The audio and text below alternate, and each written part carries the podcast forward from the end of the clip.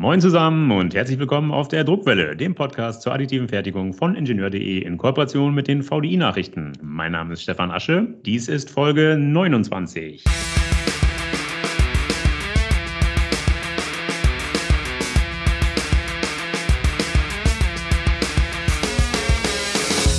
Die meisten von Ihnen werden wissen, dass der 3D-Druck seine Wurzeln im Prototyping mit Kunststoffen hat.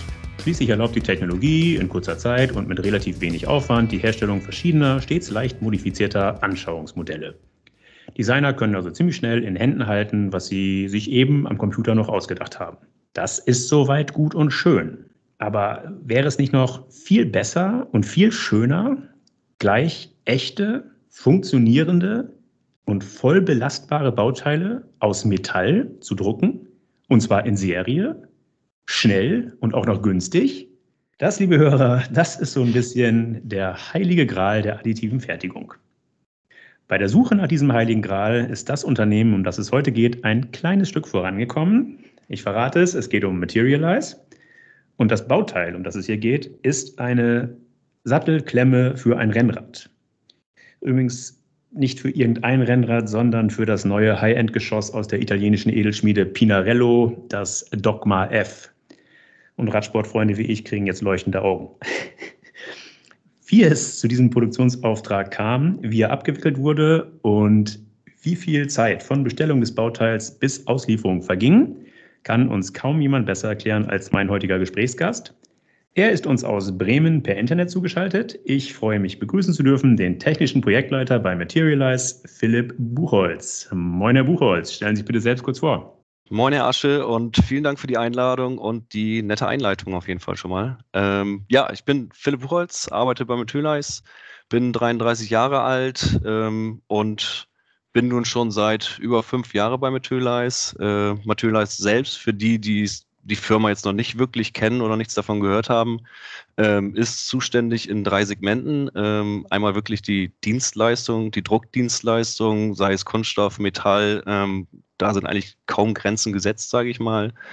Und die zweite Sparte ist äh, die Medical-Sparte, sprich hier ähm, produzieren wir Hüftimplantate auch aus Titanlegierung ähm, oder auch Bohrschablonen beispielsweise in unserem Hauptsitz in Belgien. Ähm, die dritte Sparte ist dann die Software-Sparte, sprich wir programmieren bzw. stellen auch Software her, um beispielsweise den 3D-Druck oder die Bauteile für den Druck dann aufzubereiten, Stützen anzubringen etc.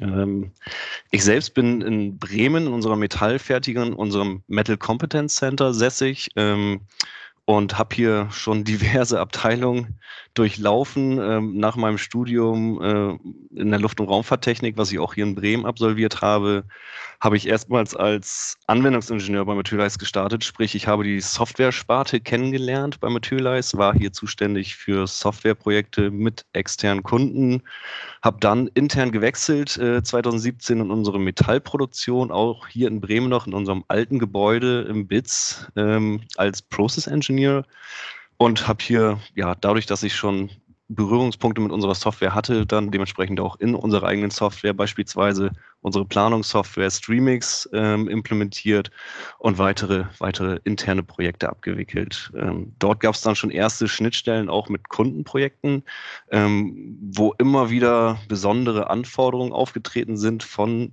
externen Kunden bezüglich der Druckdienstleistung. Hier ging schon los. Ähm, Kleinserien oder besondere Anforderungen, was die mechanischen Kennwerte angeht und so weiter. Und dann habe ich mich weiter konzentriert, äh, 2019 ähm, Richtung technische Projektleitung, ähm, wirklich bezogen auf Sonderprojekte oder Serienproduktion und äh, bin nun seit 2021 zusätzlich auch äh, Teamleiter im Process Engineering hier zusätzlich zu der technischen Projektbetreuung bei Materialize. Perfekt. Sie haben das Stichwort genannt. Serienproduktion, Serienfertigung. Beschreiben Sie mal, was ist das da für ein Bauteil, das Sie für Pinarello gefertigt haben? Wo am Fahrrad sitzt das? Welche Funktion erfüllt es?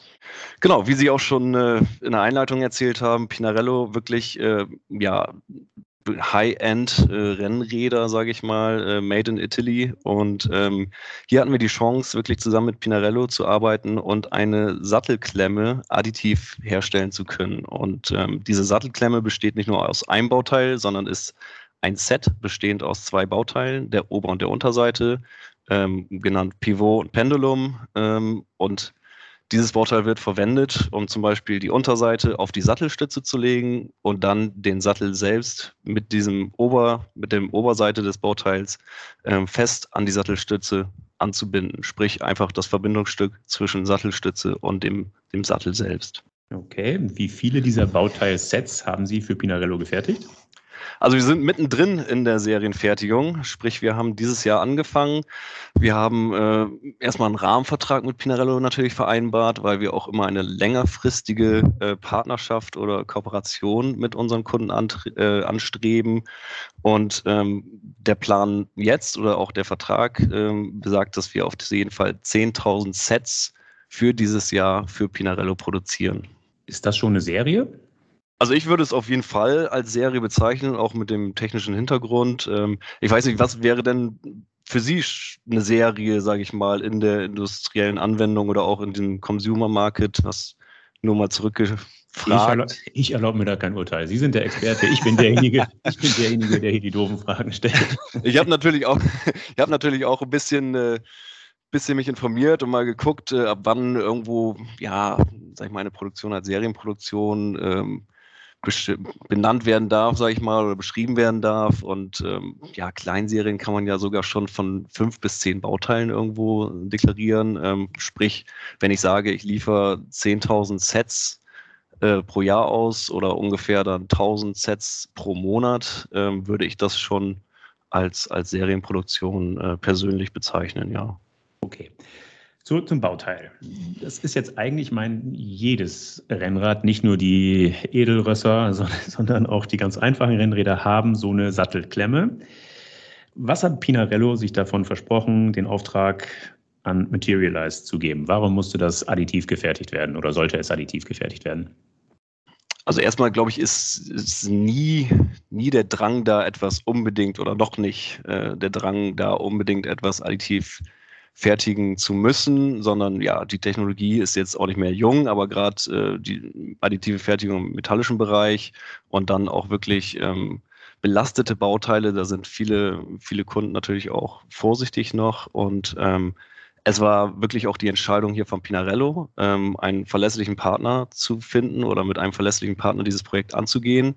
Sprich, es wurde entschieden von Pinarello, wir möchten jetzt dieses Bauteil oder wir möchten uns an diese Technologie herantrauen und wir sehen dann noch Potenzial ähm, im Gegensatz zu der ähm, klassisch hergestellten Sattelklemme, die vorher verwendet wurde, ähm, Gewicht einzusparen und wirklich im Rennradsektor, und da weiß ich ein bisschen selber auch, wovon man spricht, äh, weil ich selber gerne Rennrad fahre oder Triathlon mache sogar, ähm, ist wirklich jedes Gramm, was man dann sparen kann. Und wenn man dann mal auf die Tour de France guckt, ähm, wo man über mehrere Tage, über 20 Tage am Stück Rad fährt und wenn man da zwei Watt sparen kann in, im letzten Anstieg, sage ich mal, dann zählt da wirklich jedes Gramm. Und da hat Pinarello das Potenzial mit uns zusammen aufgedeckt in der Sattelklemme, dass wir hier noch extrem in Klammern extrem viel Material einsparen können und Gewicht somit auch einsparen können. Ne? Okay, Sie haben es selbst gesagt, es ist ein belastetes Bauteil. Sie haben es sehr äh, bildlich geschildert. Tour de France, 20 Tage auf dem Sattel. Man will sich nicht ausmalen, was passiert, wenn so eine Sattelklemme mal bricht. Äh, deshalb die Frage, welche Designvorgaben, welches Lastenheft hat Pinarello an Sie adressiert? Was musste die Sattelklemme mindestens erfüllen? Welche Form muss sie haben? Wie stark muss sie belastbar sein? Wie sah das Lastenheft aus? Also erstmal war Pinarello glaube ich, sehr froh, mit uns zusammenzuarbeiten, weil wir auch schon in Vergangenheit ähm, Projekte, die ähnlich waren, betreut haben, ähm, auch teilweise mit meinen italienischen Kollegen. Das heißt, wir waren ein eingespieltes Team und konnten hier schon eine technische Beratung irgendwo auch mit anbieten. Das heißt, es war jetzt nicht wirklich ähm, klar, Pinarello hat uns gesagt, dies ist das Bauteil, dies muss gedruckt werden, ähm, Materialize bitte druckt das, sondern das war wirklich eine Kooperation und ganz klare Vorgabe war allerdings hier, ähm, dass wir nach einer allgemeinen europäischen Rennradnorm ausgelegt haben, ähm, die EN 14781. Und ähm, ja, kann jeder, wenn er möchte, nachgucken. Dies war wirklich die Grundlage für oder die, die Auslegungsgrundlage sozusagen für dieses Bauteil. Was jetzt äh, die, die, sag ich mal, die Geometrie oder die ähm, die Form selbst, das Material oder das Herstellungsverfahren angeht, da hat Pinarello uns äh, quasi keine Restriktion gegeben, ähm, sondern da hat Pinarello gesagt, okay, ähm, Mathylais, ihr seid die Experten und ähm, da vertrauen wir auf euer Know-how, los geht's. Okay, wie gesagt, jedes stinknormale Rennrad hat auch eine Sattelklemme. Kann ich beim kleinen Fahrradladen um die Ecke, kann ich das kaufen, so eine Klemme. Was kann Ihre Sattelklemme, was eine Standard-Sattelklemme nicht kann? Wo sind die Vorteile? Ähm, was kann sie, was andere nicht können? Also sie kann auf jeden Fall den Sattel klemmen, sprich montieren an die Sattelstütze und das mit einem Gesamtgewicht äh, Oberseite, Unterseite von nur 35 Gramm.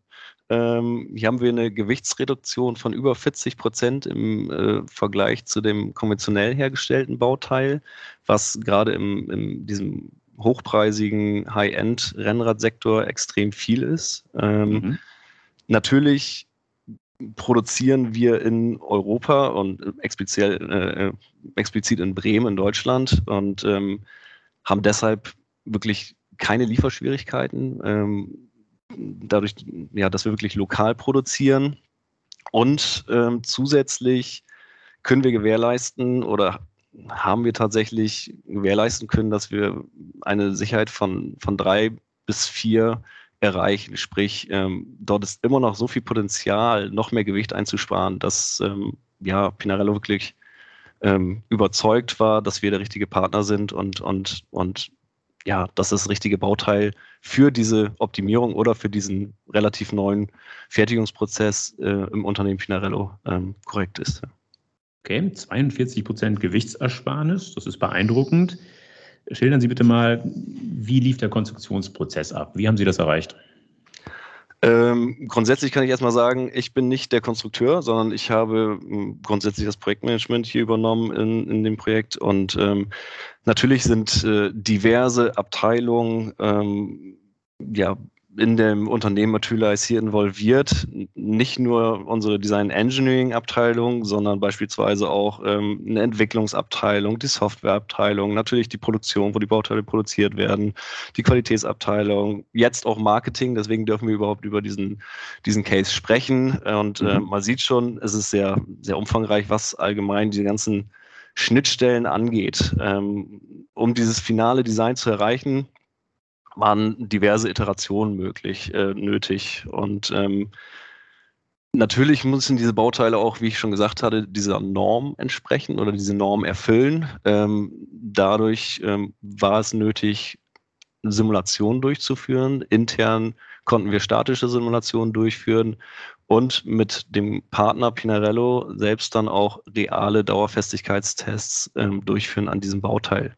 Sprich, es war unter anderem einfach auch ein iterativer Prozess aus ähm, ja, Design, Simulieren und reale Dauerfestigkeitstests, um dann wirklich den, ja, die perfekte, perfekte Lösung ähm, ja, herstellen zu können, sage ich mal. Das klingt nach einem Riesenaufwand. Sie sprechen von Iteration, Simulation, äh, Warum gibt es da so viel hin und her? Es ist ja nun wirklich eigentlich nur ein kleines Bauteil. Warum hat Ihre Software, ich meine, Sie haben ja wirklich gute Software, Designsoftware, Konstruktionssoftware. Warum hat die Software nicht sofort das Ergebnis ausgespuckt, dass alle Randbedingungen, die Pinarello gestellt hat, warum hat, sie die, warum hat die Software das Produkt nicht ausgespuckt? Also, das ist erstmal eine ähm, ja, sehr gute Frage, finde ich. ähm, sehr ich selbst bin immer noch überrascht, wie komplex doch dieser Prozess der additiven Fertigung, besonders auch im metallischen Bereich und im SLM-Bereich ist.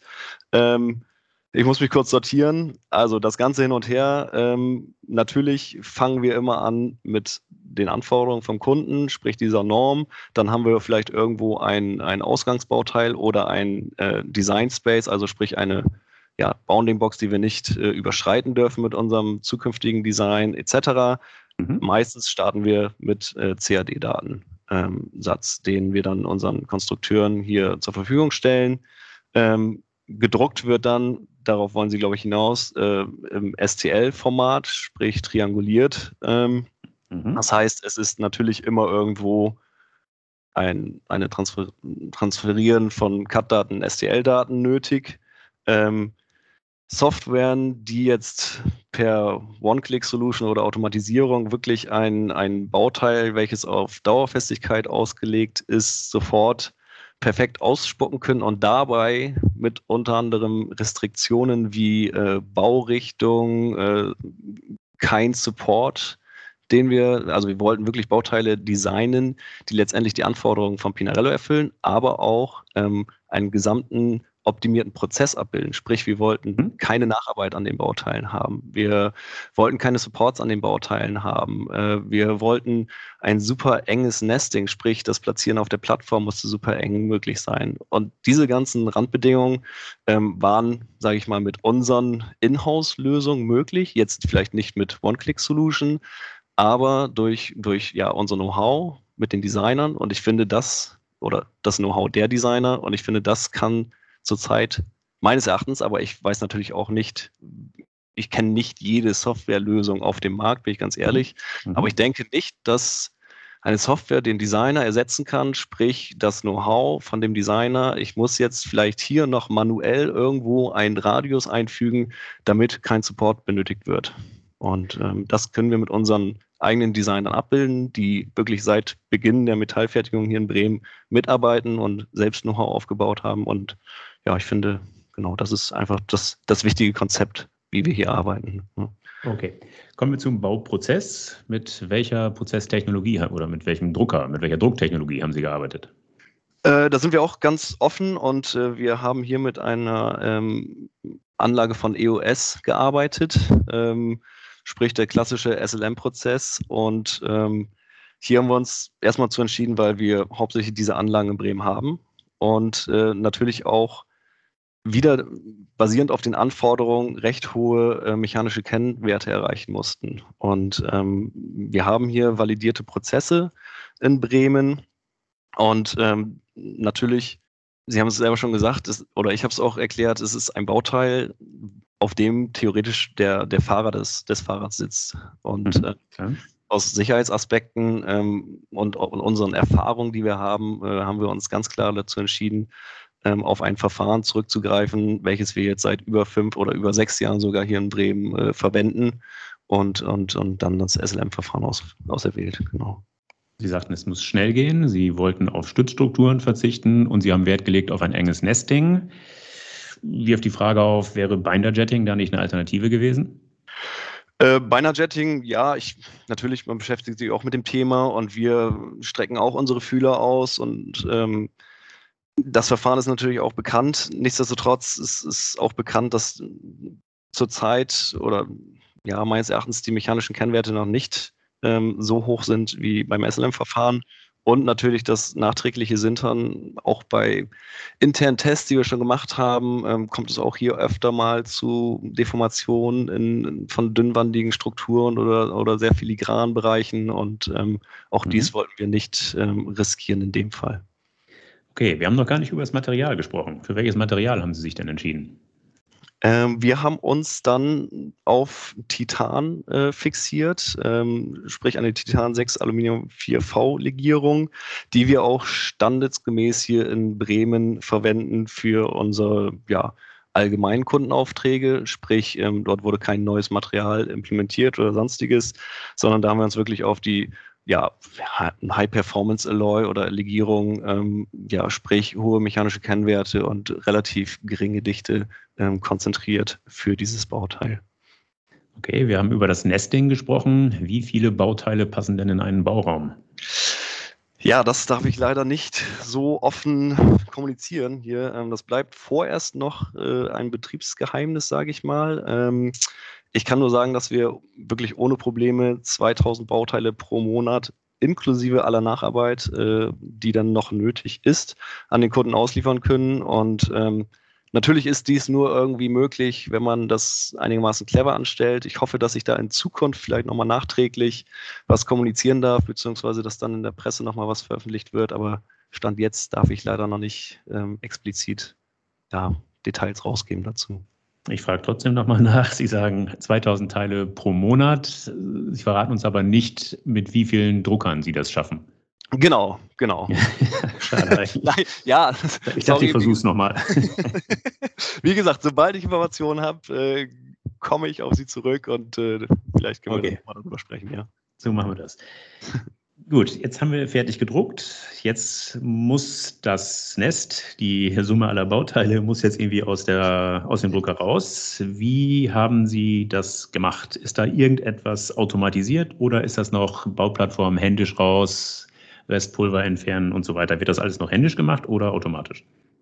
Genau, wir haben unterschiedlichste Maschinen hier in Bremen auch. Ähm, Maschinen, die einen recht hohen Automatisierungsgrad haben, auch noch, allerdings auch noch Maschinen, die ja recht viel manuelle Arbeit bedeuten oder ja, manuelles Entfernen von Pulver etc. bedeuten. Äh, man kann sagen, dass hier der Baujob manuell aus der Maschine genommen wird. Ähm, durch dieses äh, clevere Konstruieren allerdings, dass wir keine keine Stützstrukturen brauchen an diesen Bauteilen, haben wir auch nicht das große Problem, dass beispielsweise noch viel Pulver in den Stützstrukturen ähm, verbleibt nach dem Druck, ähm, mhm. ähm, so dass man hier wirklich einfach die Plattform einmal 90 Grad drehen kann ähm, und eigentlich äh, alles Pulver entfernt ist. Ähm, keine Stützstrukturen bedeutet äh, gleichbedeutend äh, allerdings, dass wir die Bauteile direkt an die Plattform angebunden haben. Ähm, und hier, ich will nicht sagen, dass es eine Automatisierung ist, aber dass wir zumindest ähm, keinen manuellen Prozess haben, sondern unsere internen Drahterodierer verwenden können, um dann die Bauteile auch mit einer sehr hohen Genauigkeit ähm, von der Bauteil äh, oder von der Plattform zu entfernen. Okay, wir haben darüber gesprochen, das Bauteil ist hohen Belastungen ausgesetzt. Äh, wie gesagt, wenn brechen, dann Aua. Deshalb, wie stellen Sie die Qualität jedes einzelnen Bauteils sicher? Genau, in erster Linie haben wir in Bremen in unserer Metallfertigung eine validierte Produktionsumgebung inklusive eines Process Monitoring ähm, implementiert und auch schon, das leben wir auch schon seit Jahren. Sprich, ähm, jede Maschine, die hier wirklich läuft in der Produktion, muss vorab dieser Validierung äh, unterlaufen. Dort werden mechanische Kennwerte, aber auch äh, Dimensionschecks und so weiter und so fort durchgeführt. Und äh, fortlaufend wird dieses Process Monitoring, sprich ähm, ja, jeder zweite Bild werden beispielsweise äh, Zugproben oder dichte Würfel mit auf die Bildplattform gesetzt und somit der Prozess überwacht. Ähm, dadurch, dass es natürlich jetzt hier ein super kritisches Bauteil ist oder ja, zwei Bauteile, also dieses Set ist, ähm, haben wir zusammen mit äh, Pinarello einen Qualitätssicherungsplan ähm, ausgearbeitet oder entworfen und führen natürlich auch zerstörende Prüfungen, ähm, reale Prüfungen ähm, in definierten ähm, Abständen pro Batch durch, um wirklich auch zu gewährleisten, dass hier, ähm, dass hier wirklich ähm, ja, konsequent mit gleichbleibender Qualität produziert wird. Plus eines weiteren Projekts, wo wir auch die nicht zerstörende Prüfung ähm, anstreben oder implementieren wollen, dies wird allerdings parallel laufen und ähm, ja, in the process dann weiter und weiter implementiert. Und dort soll es dann auch möglich sein, ähm, theoretisch oder auch praktisch dann eine 100% Prüfung nicht zerstörend ähm, der Bauteile durchführen zu können. Okay, Sie haben es eingangs erwähnt. Sie haben 42% Gewicht einsparen können bei diesem kleinen Bauteil. Und Sie haben gesagt, jedes Gramm zählt. Ähm, warum haben Sie sich dann auf so ein kleines Bauteil konzentriert? Man kann doch sehr viel mehr Gewicht einsparen, wenn man ein größeres Bauteil entsprechend optimiert. Genau, also zuerst äh, würde ich gerne äh, hervorheben, dass Pinarello jetzt leider nur ein Case von vielen ist, den wir hier öffentlich auch besprechen dürfen. Natürlich ähm, haben wir extrem viele Kunden und äh, verschiedenste Industrien, die wir auch beliefern oder mit denen wir auch zusammenarbeiten. Ähm, sprich, auch dort liegen natürlich auch äh, der Fokus teilweise auf größeren Bauteilen. Und ähm, speziell bei Pinarello war es jetzt so, wenn man das gesamte Rad betrachtet, ähm, natürlich ist es erstmal ein kleines Bauteil. Ähm, allerdings ist auch Pinarello schon mit dieser Idee oder mit diesem ja, Gedanken eingepflanzt zu uns gekommen, dass es sich um dieses Bauteil handeln soll. Ähm, andersrum ist es auch so, dass Materialize ähm, Gesamtlösung anbietet, sprich wir können auch zu Kunden gehen und sogenannte Part-Screenings durchführen und zusammen mit Kunden Potenziale aufdecken. Und da kann es natürlich auch dazu kommen, dass es sich um, um, um größere, größere Bauteile dann zum Beispiel handelt. Ähm, grundsätzlich würde ich aber nicht sagen, dass es immer nur große Bauteile sein müssen, die Sinn machen, um Gewichts- oder Gewichtseinsparnisse durchzuführen. Ähm, ich, ich teilweise kann man auch ganze Baugruppen zum Beispiel betrachten und vielleicht auch eher dann von dieser Gewichtsersparnis weggehen, sondern eher auf, auf äh, Integralbauteile hinarbeiten oder Funktionsintegration äh, von Funktionen und solche Geschichten mit betrachten, ähm, so dass ja in diesem Fall tatsächlich auch durch diesen High-End-Rennrad-Case, sage ich mal, der Fokus auf Gewichtsreduzierung lag und das Bauteil schon ausgewählt war, grundsätzlich aber ähm, ja durch ein Part-Screening viel mehr Potenziale als nur Gewichtsersparnis aufgedeckt werden sollten. Okay, aber jetzt mal Hand aufs Herz. Ist es nicht auch deshalb ein kleines Bauteil, weil Sie im Produktionsprozess keine Stützstrukturen brauchten? Sonst hätte das doch nie geklappt, sonst hätten Sie niemals wirklich in die Serienfertigung einsteigen können. Also erstens, äh, wir drucken auch in unserem Daily Business sehr viele kleine Bauteile und äh, jedes Bauteil bei uns benötigt Stützstrukturen. Äh, einfach alleine schon durch die Orientierung irgendwie muss eine Verbindung, wenn ich es nicht direkt anbinden kann auf die Plattform, eine Stützstruktur da sein, um äh, gerade auch im metallischen 3D-Druck äh, oder in der additiven Fertigung im metallischen Bereich ähm, ja, Wärme abzuleiten in die Plattform etc.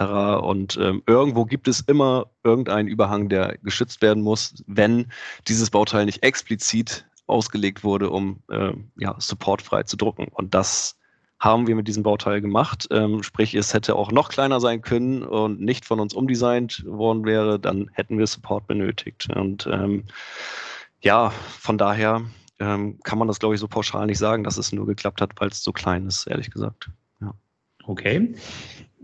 Ich glaube, nochmal Hand aufs Herz, das Bauteil ist deshalb so klein, beziehungsweise ist auch deshalb das Bauteil, weil weitgehend auf eine Nachbehandlung, auf eine Oberflächenglättung verzichtet werden konnte. Diese Sattelklemme sitzt unterm Sattel. Von außen ist es kaum zu sehen.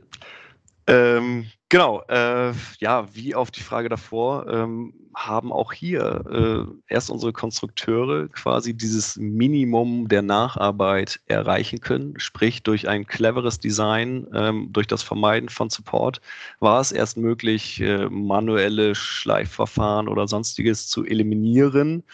Und ähm, zusätzlich kann ich noch sagen, dass das Bauteil tatsächlich sehr wohl zu sehen ist, weil nämlich ein längliches Loch im Sattel ist und äh, man von oben genau auf das obere Bauteil von diesem Set guckt und tatsächlich wir auch noch ein Logo aufbringen von Pinarello, ähm, um nochmal dieses Bauteil auch zu highlighten. Das heißt, es ist wirklich auch ja, gewollt von Pinarello, dass man dieses Bauteil irgendwo sieht und für die natürlich auch irgendwo ein bisschen Marketing, dass sie die additive Fertigung ähm, als Produktionsprozess verwenden für als High-End oder als super ähm, ja, komplexen Fertigungsprozess für ein super High-End-Fahrrad.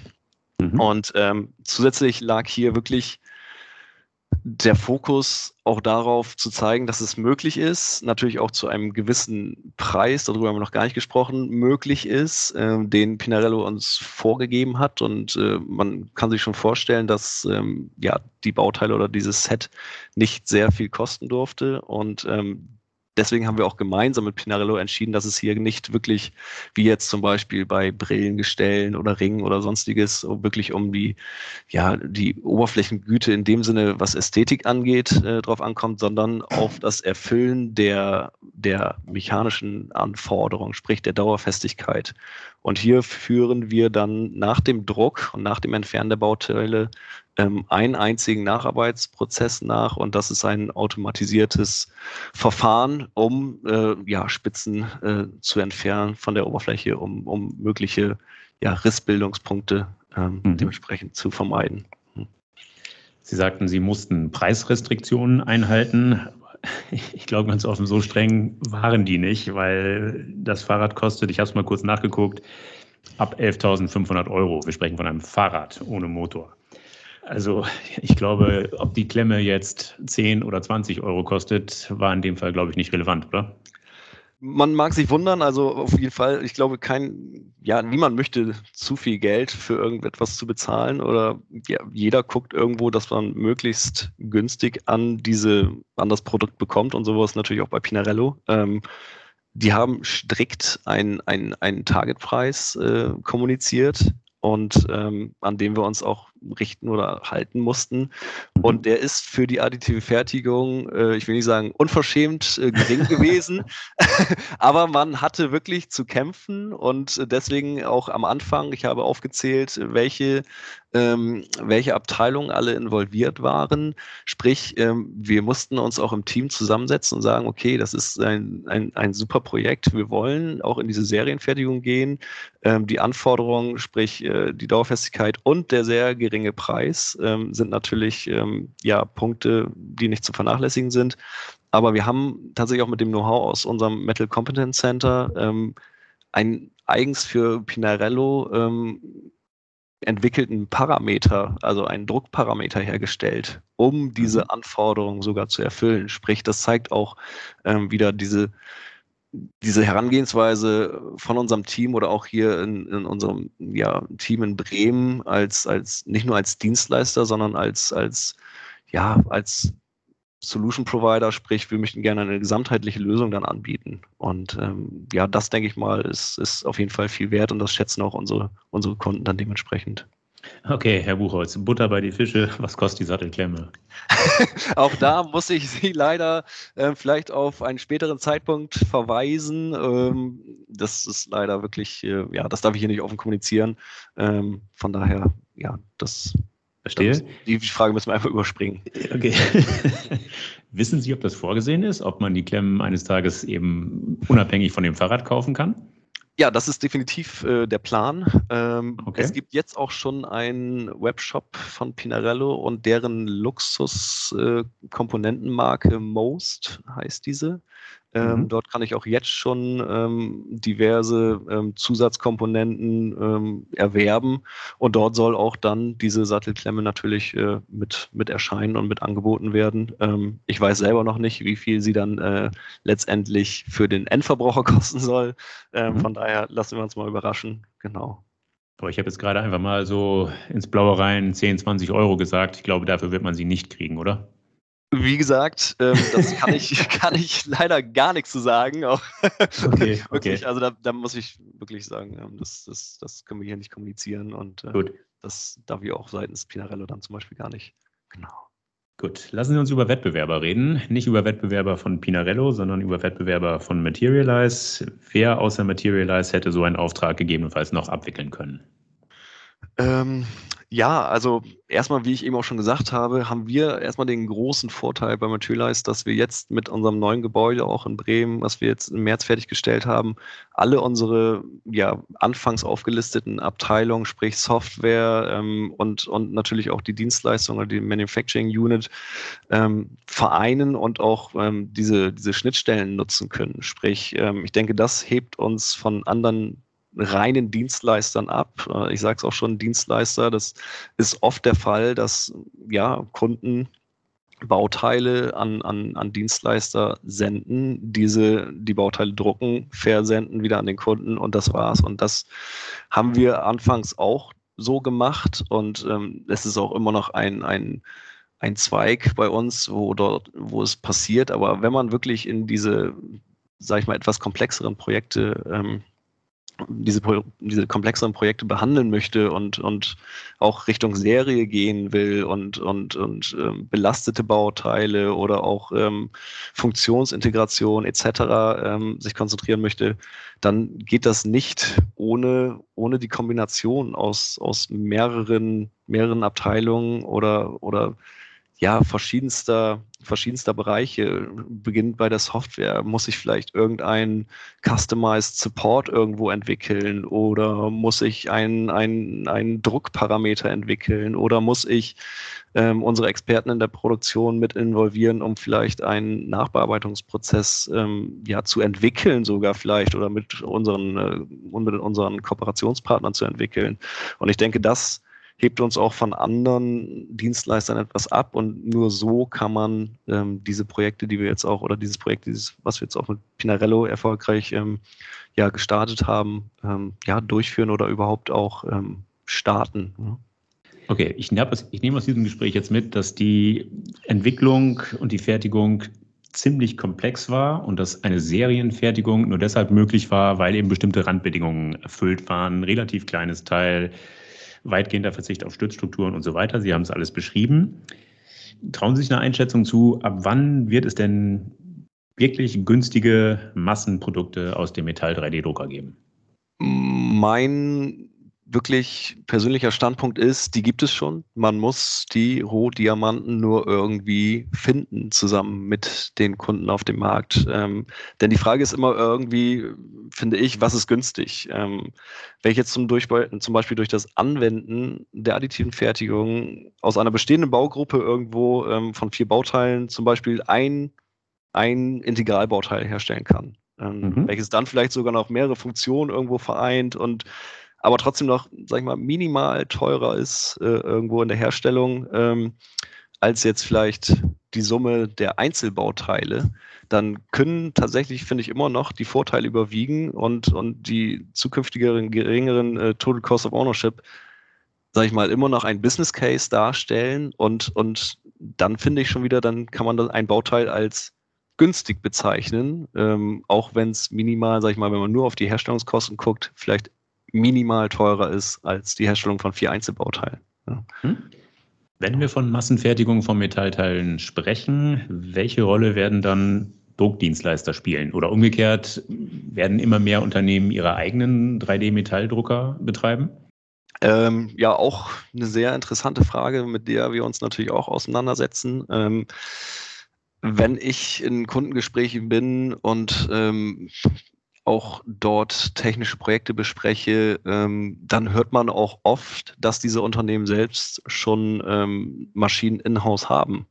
Mhm. Ähm, da geht es dann aber auch oft darum, äh, in der Produktentwicklung beispielsweise schnell irgendwo einen Prototypen oder ein Anschauungsmaterial oder sonstiges herzustellen. Ähm, oft oft fehlt dort wirklich dieses Know-how und da will ich auch nicht eingebildet klingen oder sonst irgendwas. Ähm, dieses ganzheitliche, sprich wirklich vom Pre-Processing, ähm, sprich vielleicht sogar noch eine Simulation vor dem Druck, dann Designanpassung, dann der Druck selbst, ähm, Parameteranpassung, die Nacharbeit, sprich das, das ganzheitliche Betrachten eines solches, solches Projektes äh, und erst so überhaupt ermöglichen. Und ich denke, dass, oder da habe ich natürlich auch die Hoffnung, dass äh, ja, natürlich die Kunden auch weiterhin zu uns kommen und mit uns diese, diese Serienproduktion auch weiter, weiter ja, betreiben oder, oder durchführen wollen. Und das sehen wir jetzt auch ganz klar. Und ähm, Deswegen macht es auch so einen Spaß, äh, jetzt auch über diesen Pinarello-Case endlich mal offen zu sprechen oder über einen dieser, dieser, dieser Anwendungen mal offen sprechen zu dürfen, weil das auch oft überhaupt nicht